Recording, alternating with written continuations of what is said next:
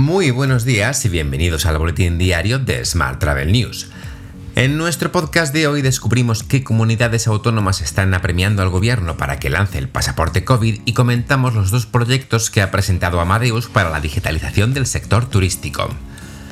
Ya sabes que puedes seguir nuestro podcast en Spotify, Evox, Apple y Google Podcast y como cada día en radioviajera.com. ¡Comenzamos!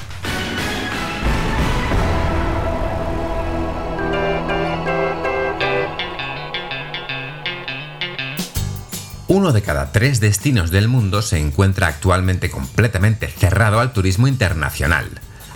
Según los últimos datos de la Organización Mundial del Turismo, OMT, la aparición de nuevas variantes del virus de la COVID-19 ha impulsado a muchos gobiernos a revertir los esfuerzos por aligerar las restricciones a los viajes. Para la OMT, las restricciones son solo una parte de la solución.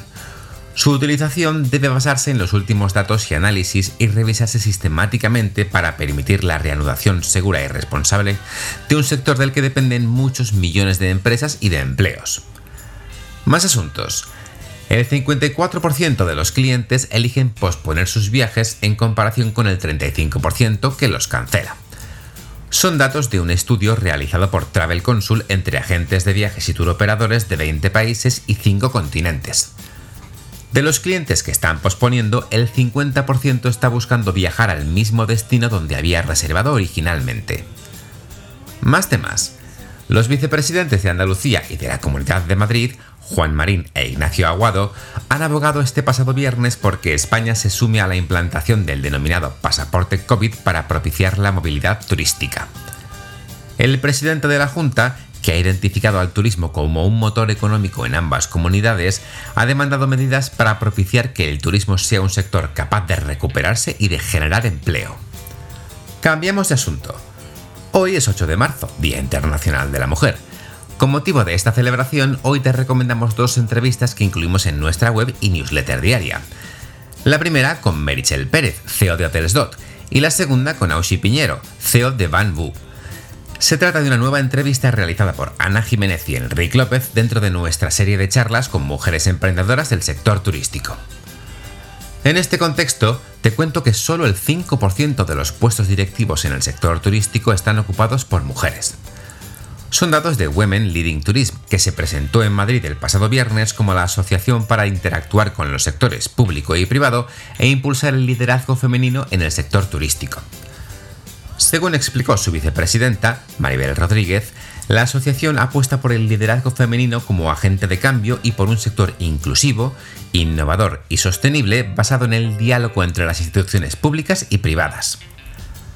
También, con motivo de este día, la Agencia Catalana de Turismo organiza hoy una sesión para analizar el papel de la mujer en el sector. Con esta iniciativa, la Agencia Catalana del Turismo se suma a las campañas que cada año impulsa la Generalitat de Cataluña y que este año tienen como lema Mujeres y hombres corresponsables. Y hoy también te cuento que la edición Fitur 2021, especial Recuperación Turismo, cuenta con una nueva sección, Fitur Woman Future Woman ofrecerá un punto de encuentro para la concienciación, el debate y el diálogo que contribuya a impulsar el papel de la mujer en esta industria en clave de liderazgo y sostenibilidad. Este espacio cuenta además con la colaboración de Women Leading Tourism y está alineado con los objetivos de desarrollo sostenible en cuanto a contribuir a la igualdad de género y el empoderamiento femenino en el sector del turismo.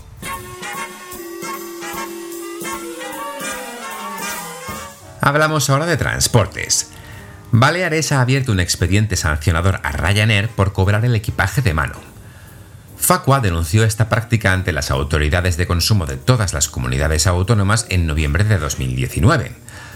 Según el organismo, la de Baleares es la única administración hasta ahora que ha respondido a la denuncia abriendo expediente a la compañía. Más asuntos. Enaire pone de relieve su plan de sostenibilidad Green Sky dentro de la estrategia de la compañía para los próximos años. Las medidas se orientan a la reducción de las emisiones producidas por las aeronaves a través de la mejora de la eficiencia en el vuelo. A mayor eficiencia, menor consumo de combustible de las aeronaves, con la consiguiente reducción de emisiones a la atmósfera. En otro orden de asuntos, Adif habilitará una aplicación para buscar objetos perdidos en trenes y estaciones. La nueva aplicación estará disponible para los viajeros y usuarios tanto a través de la página web de Adif como en la app para móviles de la empresa. De esta forma, se garantiza una atención permanente de este servicio y un seguimiento actualizado de los objetos extraviados.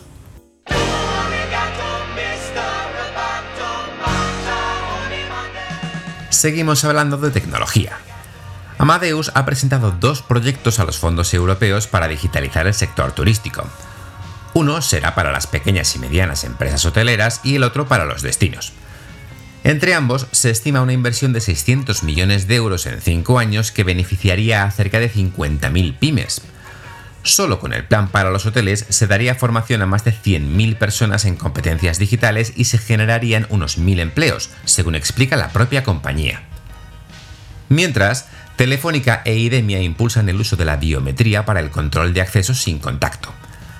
Este nuevo sistema de biometría se expondrá en el Centro de Demostraciones e Innovación de Distrito Telefónica y permite un control de acceso a través de un gesto de la mano totalmente sin contacto.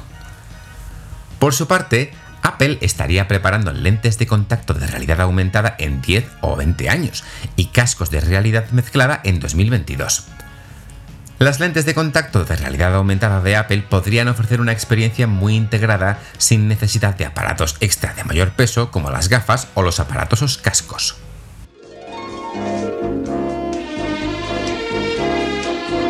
Hotel.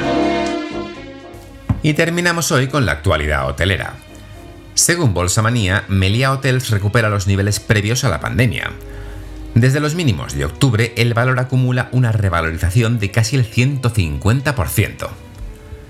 En otro orden de asuntos, Siemens y el Instituto Tecnológico Hotelero han articulado una propuesta conjunta para optar a los 1.125 millones de euros en ayudas al sector previstas en el Plan Europeo de Recuperación Next Generation.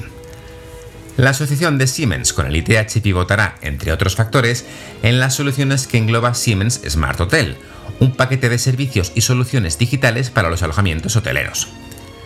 El programa tiene el objetivo de mejorar la competitividad de los hoteles bajo tres premisas imprescindibles. La transformación digital del negocio, la sostenibilidad y la eficiencia energética de la infraestructura hotelera. Y seguimos hablando del ITH, porque el pasado jueves se llevó a cabo en el Hotel Only Hotel Atocha de Madrid la presentación del robot Tokyo Ultra Black. Se trata de un proyecto piloto enmarcado en el estudio de viabilidad de implantación de robótica en procesos operativos de los hoteles, coordinado por el propio ITH. El robot Tokyo Ultra Black que se está usando para este proyecto está programado para servir de punto de información del hotel, así como de las medidas anti-COVID tomadas por el hotel y también información sobre la ciudad de Madrid. Te dejo con esta noticia. Tienes más información, como siempre, en smarttravel.news. ¡Feliz semana!